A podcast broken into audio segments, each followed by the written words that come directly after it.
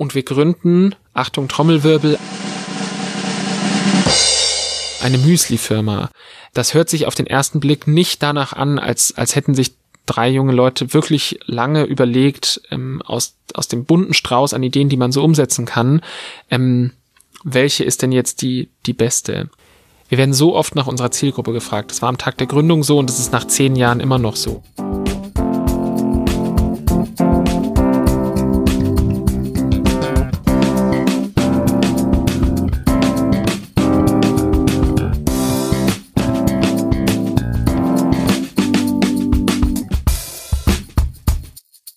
Diese Dinge wie Zielgruppe oder welches Marketing machen wir dafür, den Vertriebsweg, die haben uns am Anfang noch gar nicht interessiert. Wir haben wirklich erstmal am Konzept gearbeitet.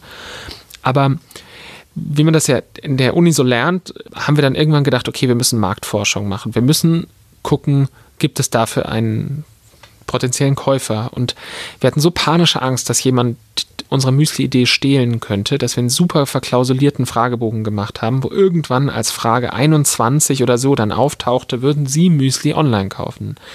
Und jeder kennt ja diese Fragebögen für Bachelorarbeiten oder Masterarbeiten, wo man erst schreibt, es dauert neun Minuten und in Wirklichkeit dauert es 30, aber das merkt man erst, wenn man schon fast fertig ist mit dem Fragebogen. Und so einen haben wir also auch verschickt.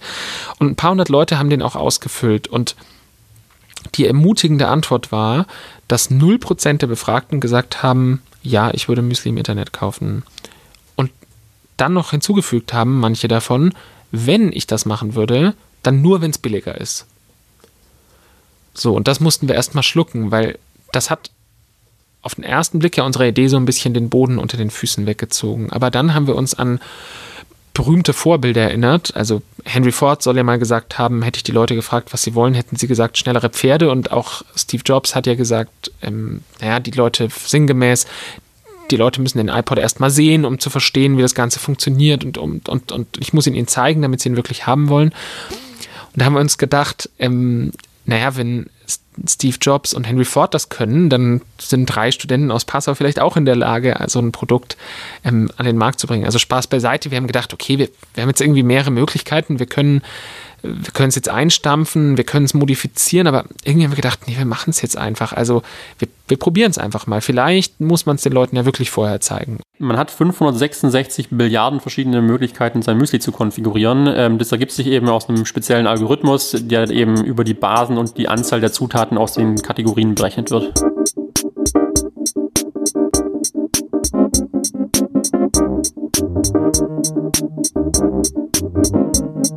Wir hatten mal 100.000 Bestellungen ausgewertet äh, und es gab auf jeden Fall, wir haben gedacht, vielleicht will jeder irgendwie einen Apfel-Erdbeermüsli haben, aber von den 100.000 Bestellungen waren nur ganz, ganz wenige identisch und es hat sich nicht wirklich einen Trend ableiten lassen.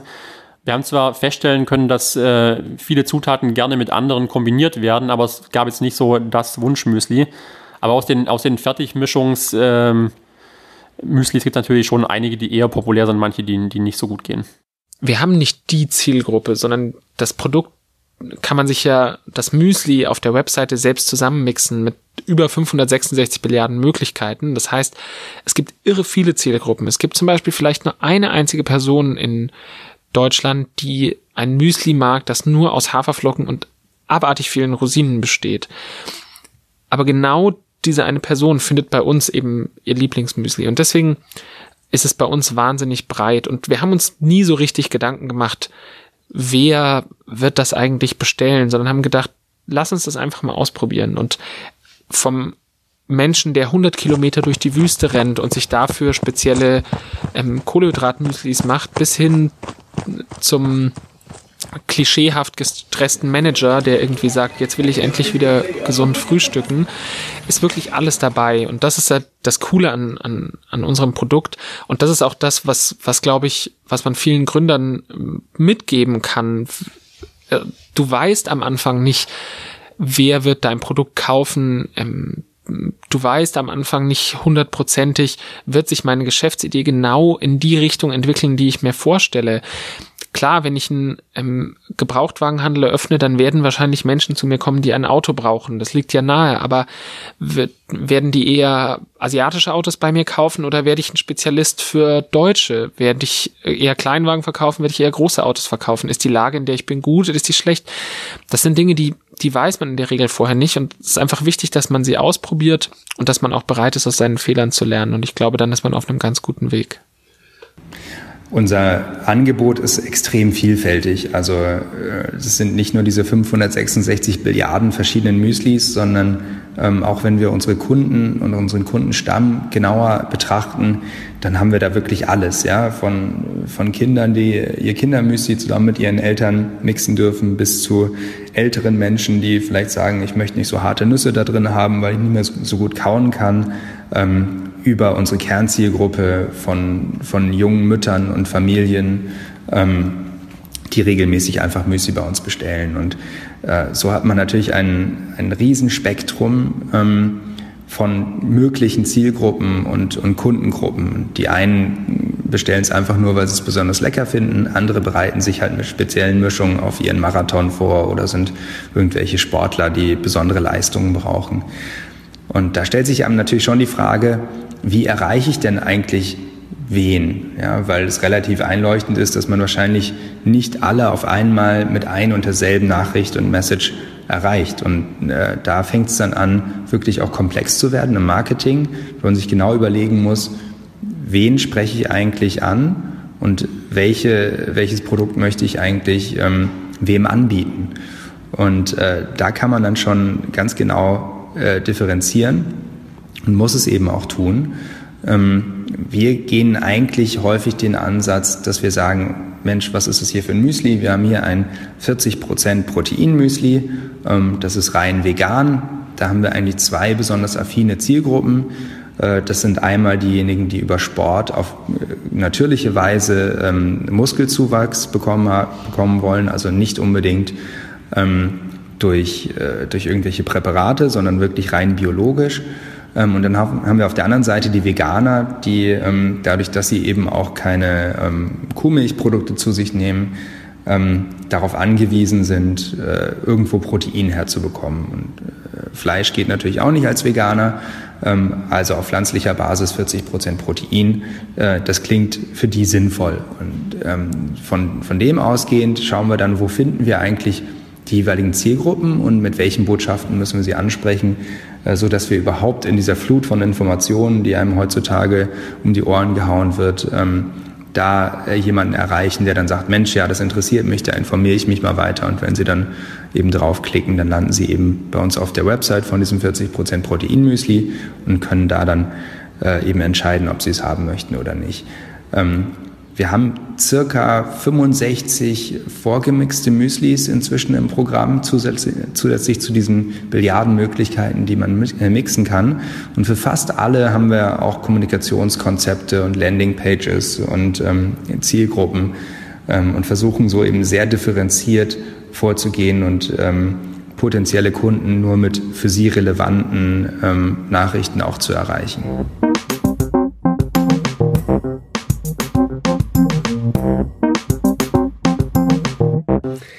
Glaube, der wichtigste Punkt ist Lernfähigkeit. Günter Faltin, Professor für Entrepreneurship, Initiator der Stiftung Entrepreneurship und selber Gründer. Man weiß nicht, was draußen passiert mit meiner Geschäftsidee. Ich muss lernfähig sein. Ich muss erkennen, wo liege ich richtig, wo liege ich falsch und darf mich nicht an mein einmal ausgedachtes Konzept klammern. Das passiert aber. Viele Gründer verlieben sich geradezu in ihre eigene Idee und halten sie von daher für richtig. Das ist der eine Punkt. Also lernfähig sein, aus der Praxis lernen. Der zweite Punkt ist, sich nicht verzetteln. Ein Unternehmen zu gründen hat ja eine Vielzahl von Aspekten über das Rechnungswesen, über Steuerprobleme, über Rechtsprobleme und so weiter. Wenn ich in alle diese Abteilungen sozusagen hineinsehen will und mich da fachkundig machen will, verzettle ich mich. Dann bin ich überlastet. Ich bin von der schieren Menge, von der schieren Quantität her auch überfordert. Und deswegen ist es wichtig, mit Komponenten zu arbeiten, also Arbeitsteilung, auch bei Gründung. Das ist ja ein äh, längst äh, akzeptierter Gedanke, nur beim Gründen ist es noch nicht so stark. Also auf Komponenten setzen und da ist es wichtig, professionelle Komponenten nicht irgendwelche Anfänger. Es müssen absolut professionelle Komponenten sein. Die sind teuer, richtig. Das muss das Geschäftsmodell hergeben. Die andere Lösung wäre ja, mit Unprofessionalität zu arbeiten und da wissen wir, das macht alles nur noch viel teurer. Meine Erfahrung ist, und ich bin ja schon ziemlich lange in dem Geschäft, dass die meisten potenziellen Gründer zu früh sich mit ihrer Idee, mit ihrem Konzept zufrieden geben, statt wirklich das volle Potenzial auszuloten. Also ich würde immer versuchen zu fragen, was kann ich mit meiner Idee noch mehr erreichen? Gibt es noch andere Ertragsbeine? Gibt es noch Kundensegmente, die vielleicht vielversprechender und sicherer sind? Gibt es Mehrfachnutzung? Kann ich Dinge nutzen, die woanders schon vorhanden sind und die ich damit nicht selber finanzieren muss, wo ich nicht selber alles aufbauen muss? Auch da wieder das Stichwort Komponenten ein Stück weit versuchen, das eigene Unternehmen aus Komponenten zusammensetzen, zusammenzusetzen und sich auf die Idee, auf die Ausarbeitung der Idee zu kaprizieren, also ein wirklich gutes Konzept ins Rennen zu schicken. Das ist ein wirklich guter Partner, ein gutes Konzept. Es gibt ja nicht den Gründer, genauso wie es nicht den Lehrer gibt. Also ich glaube, wenn man an seine eigene Schulzeit denkt, ich zum Beispiel, ich hatte so tolle Lehrer, ich hatte aber auch Lehrer, mit denen ich überhaupt nicht zurechtkam. Und genauso ist es bei Gründern. Du wirst Menschen treffen ähm, und Startups ziehen ja andere Startups an. Wer sich wirklich entscheidet, diesen Schritt zu gehen, der wird ganz, ganz schnell feststellen, dass man sich super mit anderen Gründern austauschen kann. Und auch da, man wird Leute treffen, die wahnsinnig viel Wissen weitergeben, die inspirieren, bei denen man Vorträge hört und denkt, wow, das hat mich wirklich weitergebracht und davon kann ich einiges in die Tat umsetzen. Wirst aber auch Vollidioten treffen, wo du denkst, wow, warum ähm, bist du gemein oder warum ähm, redest du so schlecht über andere? Oder warum ähm, glaubst du nicht an, an das, was ich tue? Oder warum gibst du dem nicht irgendwie eine Chance? Und das ist halt wichtig, ab einem bestimmten Punkt diese, die negativen Dinge irgendwann auszublenden. Und das, das Nein sagen zu können, auch Nein zu Feedback, Nein zu Tipps, die man dann plötzlich von allen möglichen Leuten bekommt, das finde ich ist eine der schwierigsten Aufgaben, die ein, die ein Gründer hat, weil in dem Moment, in dem du das erste Mal von deiner Idee sprichst, in dem Moment, in dem du an den Markt gehst, wirst du Feedback bekommen. Und vieles davon ist super wertvoll und vieles davon ist total wichtig. Aber es wird auch viel Käse dabei sein, wo man einfach mal sagen muss, oder Dinge, die du einfach gerade nicht verarbeiten kannst. In der Tat sind die meisten äh, negativ und können sich nicht vorstellen, dass man mit einer neuen Idee tatsächlich richtig liegt, wo doch alles schon angeblich ausgedacht ist und bis in die letzte Facette geklärt und so weiter. Also da gibt es eine klare Antwort, die heißt, sich mit anderen Gründern zusammentun, die ihr eigenes Ideenkind auf die Welt bringen wollen.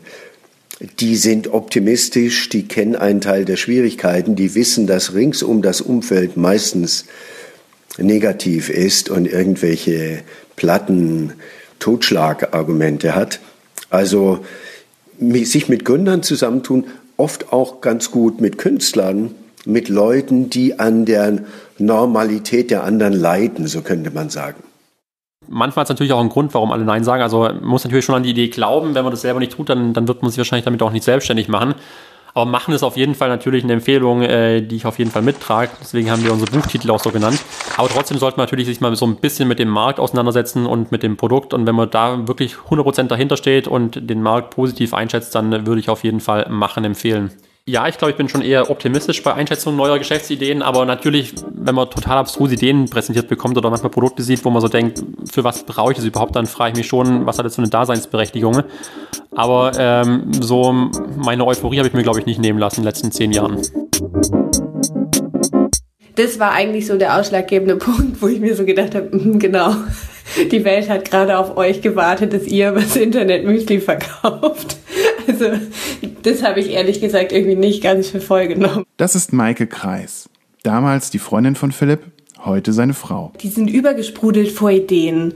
Und das war dann, ähm, ich habe das am Anfang gar nicht so mitbekommen, dass der Fokus so stark auf dem Müsli lag. Und auf einmal ähm, hieß es ja, wir gründen das jetzt und dann so, äh, ja, okay, ja, und das hier ist unser Raum und da stehen die Müslis und also beziehungsweise da stehen die Zutaten und also ich bin fast rückwärts umgekippt, als ich das gesehen habe.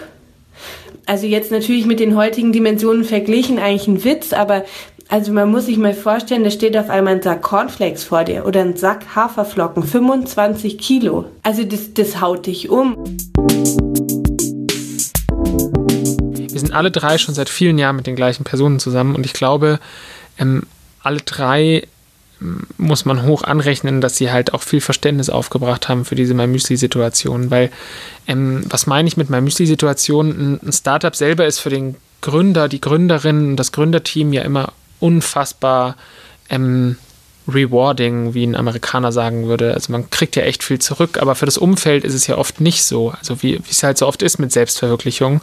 Ähm, das Umfeld leidet erstmal drunter und zum Start von meinem Müsli haben wir noch ganz andere Lebensentwürfe gehabt. Also wirklich ja noch in WGs gewohnt und mittlerweile ist das alles gesettelter, aber dennoch für so ein Umfeld ist es nie leicht. Und da bin ich einfach unseren Familien und Partnern wahnsinnig dankbar, dass sie das alle mitgemacht haben, weil ja, ich glaube, das, das ist auch was, was du als, als Gründer wirklich brauchst, ein Umfeld, das das versteht, ja, und das wirklich auch bereit ist, das mitzutragen. Ähnlich wie Leute, die krasse Hobbys haben, wo das Umfeld vielleicht auch sagt, oh, jetzt ist ja schon wieder vier Tage falsch am Springen. Ähm, aber ja, das ist auch, hat wahrscheinlich auch wieder viel damit zu tun, dass man einfach offen über Bedürfnisse sprechen muss und sagen muss, was einem wichtig ist. Und wenn man das hinkriegt, dann fällt es auch den einem Nahestehenden leichter, damit umzugehen ja, als die mir das erzählt haben, dass sie das machen wollen, da fand ich das ähm, eine witzige Idee und spannend. Ich muss aber dazu auch sagen, dass wir ja noch im Studium waren und gerade erst unser Examen gemacht haben. Und das war ja auch in Passau, unsere Studienstadt. Da war man jetzt noch nicht so in so einer Ernsthaftigkeit. Ähm, und da habe ich das jetzt auch nicht so als absolut existenziell angesehen. Also ich dachte, coole Idee, ja super. Da waren wir total offen für, für alles irgendwie. Und deswegen habe ich da jetzt nicht viel gezweifelt ähm, oder Kritik, groß Kritik geübt oder, ähm, oder so etwas. Das ist Annika Wittrock, damals die Freundin von Max, heute seine Frau. Ich hatte gerade Examen geschrieben ähm, und als mein Müsli online ging, bin ich mit einer Freundin für vier Wochen nach Thailand geflogen. Und da haben wir dann damals war noch nicht so mit irgendwie super Verbindungen ähm, über Handy und so weiter. Da ist man dann immer noch in diese ähm, in diese Internet-Shops gegangen und hat dann geskypt alle drei Tage. Und ich erinnere mich noch, dass ich eines Abends in so einem in so einem Café saß und mit Max äh, über Skype telefoniert habe und er meinte irgendwie, oh, morgen habe ich ein Interview mit der London Times und äh, irgendwie die und die Zeitung und das Handelsblatt hat auch schon angerufen und ähm, es ist total verrückt und ich dachte so, was erzählt er mir denn da? Und dann kam ich irgendwie zum Strand zurück und erzählte es meiner Freundin, so, du verarschst mich doch. Und ähm, da dachten, also da waren wir noch ganz weit weg und dann bin ich zurückgeflogen nach München und dann mit dem Zug nach Passau gefahren und nach 24 Stunden Reise von Thailand als allererstes in die Produktion und habe geholfen, Müsli abzufüllen. Und da dachte ich dann kurz, ah, okay, ähm, da hat sich jetzt doch was verändert. Meistens ist das Umfeld wenig begeistert. Also es gibt natürlich Leute, die in so total, die vielleicht schon Seriengründer sind, die in so total gründungsaffinen Umfeldern ähm, leben, wo alle sagen, oh toll und probier es aus und noch eine Gründung und noch ein Unternehmen. Aber ich glaube, die meisten würden wahrscheinlich unterschreiben, dass ihnen Gründungen erstmal mit Skepsis begegnet wird. Und das, je älter man wird, das ist jetzt so eine sehr persönliche Beobachtung, desto schlimmer wird es auch, weil, weil natürlich die, die Angst davor, ähm, äh, den, den eigenen Status quo vielleicht zu verlieren, vielleicht ähm, nicht mehr die gleichen finanziellen Möglichkeiten zu haben, die, die wird natürlich immer größer. Und es ist ja auch so, dass man, je älter man wird, desto mehr Verpflichtungen hat man ja auch. Dann hat man vielleicht Hypotheken, dann hat man Kinder. Also es gibt ja immer mehr Dinge, um die man sich kümmern muss. Und es ist ja auch ganz wichtig, das abzuwägen. Aber generell ist es so, das eigene Umfeld ist wahrscheinlich oft skeptisch, wenn es um Gründungen geht. Und ich glaube, das muss man ausblenden ab, ab einem gewissen Punkt. Weil Skepsis ist gut und es ist auch wichtig, sich damit auseinanderzusetzen. Aber wer, wer immer nur auf die Nein-Stimmen hört, der wird am Ende wahrscheinlich nie machen.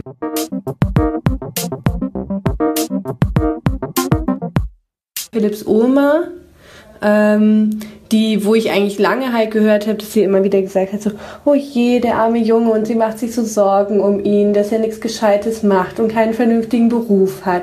Also das war natürlich, sie war ja auch schon älter, aber ähm, da war es dann schon so, dass sie oft halt dann gesagt hat, na ja, also wenn er doch bloß irgendwie da in der Bank arbeiten würde, in der örtlichen Filiale und das machen andere ja auch und das ist ja solide und gut und da verdient man halt so ein festes Einkommen. Und als sie dann noch gehört hat, dass es jetzt auch noch Angestellte gibt, da hat sie die Hände ganz über dem Kopf zusammengeschlagen, weil sie gesagt hat, oh Gott, jetzt hat er dafür auch noch die Verantwortung. Und ähm, also das war schon ganz schlimm und ich muss auch sagen, auch, auch Freunde waren sehr, sehr kritisch, weil ähm, wenn wir den, also der Film hat ganz enthusiastisch davon berichtet, irgendwie was er vorhat und man muss ja auch sagen, sie hatten alle super Studienabschlüsse und waren, hätten, ihnen hätten alle Türen auch so offen gestanden und ähm, dann sitzen wir im Café und erzählen das Freunden und die fangen einfach lauthals an zu lachen und meinen, das ist ein Witz. Wie unterscheidet man konstruktives Feedback von destruktiver Kritik? Das ist eine gute Frage, weil in aller Regel man von außen eine Kritik bekommt, die heißt so, das gibt es doch schon oder was glaubst du denn, dass du das schaffen kannst, wenn die anderen doch viel größer sind und viel äh, professioneller sind. Also solche Sachen. Ähm, es gibt äh, konstruktives Feedback und das heißt Fragen stellen, gute Fragen stellen, nachfragen, sich genauer erklären lassen und nicht so sehr abwerten, nicht äh, gleich mit dem Gestus ähm, jemand, der nicht äh, lange in dem Fach gearbeitet hat, äh, Fachmann, Fachfrau ist, kann das nicht schaffen. Insofern wichtig, sich von destruktiver Kritik fernzuhalten. Als ich meinen Eltern damals erzählte, dass wir jetzt ähm, Müsli anbieten wollen zum selbermischen im Internet, ähm, waren die gar nicht so erstaunt, wie ich das eigentlich erwartet hatte. Ich glaube, sie waren sogar ein bisschen froh, denn sie hatten schon geahnt, dass ich wahrscheinlich eher nicht Banker werden würde oder auch Unternehmensberater, was sonst halt eben viele machen, die BWL studieren. Das lag aber vor allem auch daran, ähm, dass wir eben vorher unsere Videothek aufgemacht hatten. Und das war was für äh, meine Mutter vor allem, die immer sagte, naja, hm, mein Sohn, ja, der macht jetzt sowas mit Videos. Sie fühlte sich auch einfach nicht so richtig wohl dabei, weil ähm, wenn, man, wenn man daran denkt und so ein bisschen aus dieser ähm, aus dem Bildungsbürgertum kommt, ja, dann ist eine Videothek, hat immer so ein bisschen was Dunkles und ähm, eine komische Aura um sich. Es ist nicht unbedingt das, was man den Freundinnen beim Bridge so erzählt, glaube ich, im Nachhinein. Insofern war wirklich der, die Idee, wir machen jetzt Müsli und zwar leckeres Bio-Müsli, war fast schon eine Erleichterung dann gegenüber allem anderen. Obwohl man fairerweise sagen muss, dass es vielleicht auch nicht unbedingt das, was sich die Eltern so vorstellen, wenn sie ihr Kind durch die Republik schicken. 800 Kilometer sind es zu mir nach Hause gewesen, nach Passau, was irgendwie damals als eine der drei besten Unis für BWL galt. Ähm, insofern war es, war es ziemlich witzig, eben dieses, diese Reaktion als Erleichterung auch wahrzunehmen. Und ähm, es, es hat dann zum Schluss, oder was heißt zum Schluss, eigentlich schon nach, nach relativ kurzer Zeit nach unserem Start, ähm, haben meine Eltern das dann natürlich wirklich auch positiv heißen müssen ähm, und sich inzwischen mehr als angefreundet mit dem Gedanken zu meinem Müsli und was ich denn eigentlich so tue. Ehrlich gesagt war einfach nie so richtig Zeit, sich da viel Gedanken drüber zu machen, weil es einfach immer so schnell ging alles und es ist so viel, so schnell, so viel passiert und das, man kam gar nicht so richtig hinterher oder hatte auch nie so eine Phase des sich Besinnens und ähm, was passiert hier jetzt eigentlich? Ist das richtig so? Und es war einfach immer machen, machen, machen. Die Kunst ist vielleicht, dass man so ein Stadium zwischen ignorieren und trotzdem ernst nehmen findet. Also wozu es auch nicht führen darf, ist, dass man sagt, so, und jetzt zeige ich es euch mal allen richtig. Das ist auch falsch, man, weil das, die meisten Menschen bringen einem ja Skepsis gegenüber äh, aus der Familie zum Beispiel, weil sie sich, weil, weil sie sich sorgen, weil ihnen das wichtig ist, dass das Ganze funktioniert. Aber beim Gründen geht es ja darum, dass man seine eigenen Träume lebt und dass man seinen eigenen Traum ähm, umsetzt. Und wenn man, wenn man sich in der Midlife Crisis ähm, irgendeinen Traum erfüllt, zum Beispiel einen Sportwagen kauft, dann ähm, fragt man ja auch nicht vorher 20 Leute um Erlaubnis, sondern das macht man dann einfach und lebt auch mit den Konsequenzen. Und ähnlich sollte es vielleicht auch mit Gründungen sein. Ab einem bestimmten Punkt muss man einfach machen und das kann man ja auch neben dem Beruf tun, aber keiner schreibt einem vor, dass man nicht abends noch ein, zwei Stunden in sein Startup investieren kann. Ich habe gesagt, wir werden unser Leben lang Müsli essen müssen, weil ich wirklich einfach mir das nicht vorstellen konnte, dass die Menschen sich das bestellen übers Internet. Und ähm, naja, jetzt gibt der Erfolg ihnen recht und ich habe alle Wetten verloren.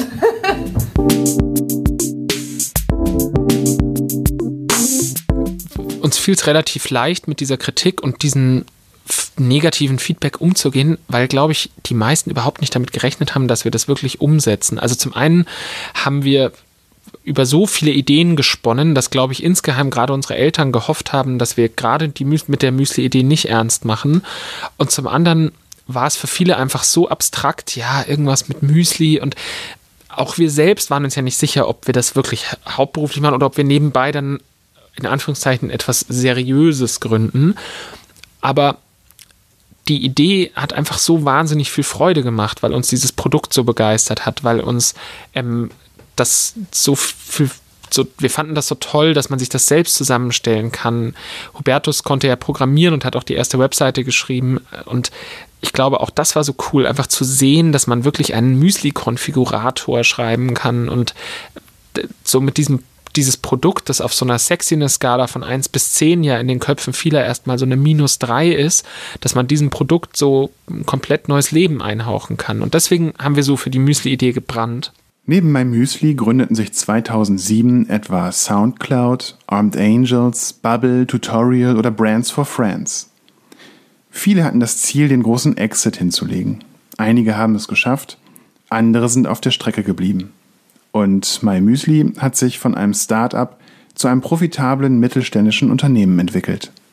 Du selbst musst einfach an deine Idee glauben. Und es ist wichtig, dass, dass du eine klare Vorstellung davon hast, wie du sie umsetzen willst und auch dir selbst treu bleibst, weil wenn du bei jeder Störung von außen, bei immer gleichen Kurswechsel machst, dann ist es irgendwann einfach nicht mehr deine Idee. Und dann ist es, fühlt sich einfach nicht mehr nach einem stimmigen Gesamtkonzept an. Das soll nicht heißen, dass man nicht Produkte verändern muss und es gibt ein wahnsinnig gutes Buch dazu, das auch viele Gründer bestimmt kennen. Das heißt The Lean Startup von Eric Ries. Und was Eric Ries im Prinzip sagt, ist, dass es total wichtig ist, dass man nicht mit dem perfekten Produkt auf den Markt geht, sondern einfach mal guckt, dass man mit so einem ja, passt schon ein Produkt mal auf den Markt kommt und sich echtes Feedback holt und dann auch bereit ist, sein Produkt oder seine Dienstleistung anzupassen. Und das ist auch völlig in Ordnung, aber es, für jeden Gründer kommt der Punkt, wo man denkt, oh, jetzt sagt der mir, das ist eine blöde Idee, dann sagen mir die Eltern vielleicht noch, das ist eine blöde Idee und dann muss man einfach mal die Zähne zusammenbeißen und sagen, nee, das fühlt sich für mich gut an und einfach rausgehen damit. Das ist ganz wichtig, einfach mal machen.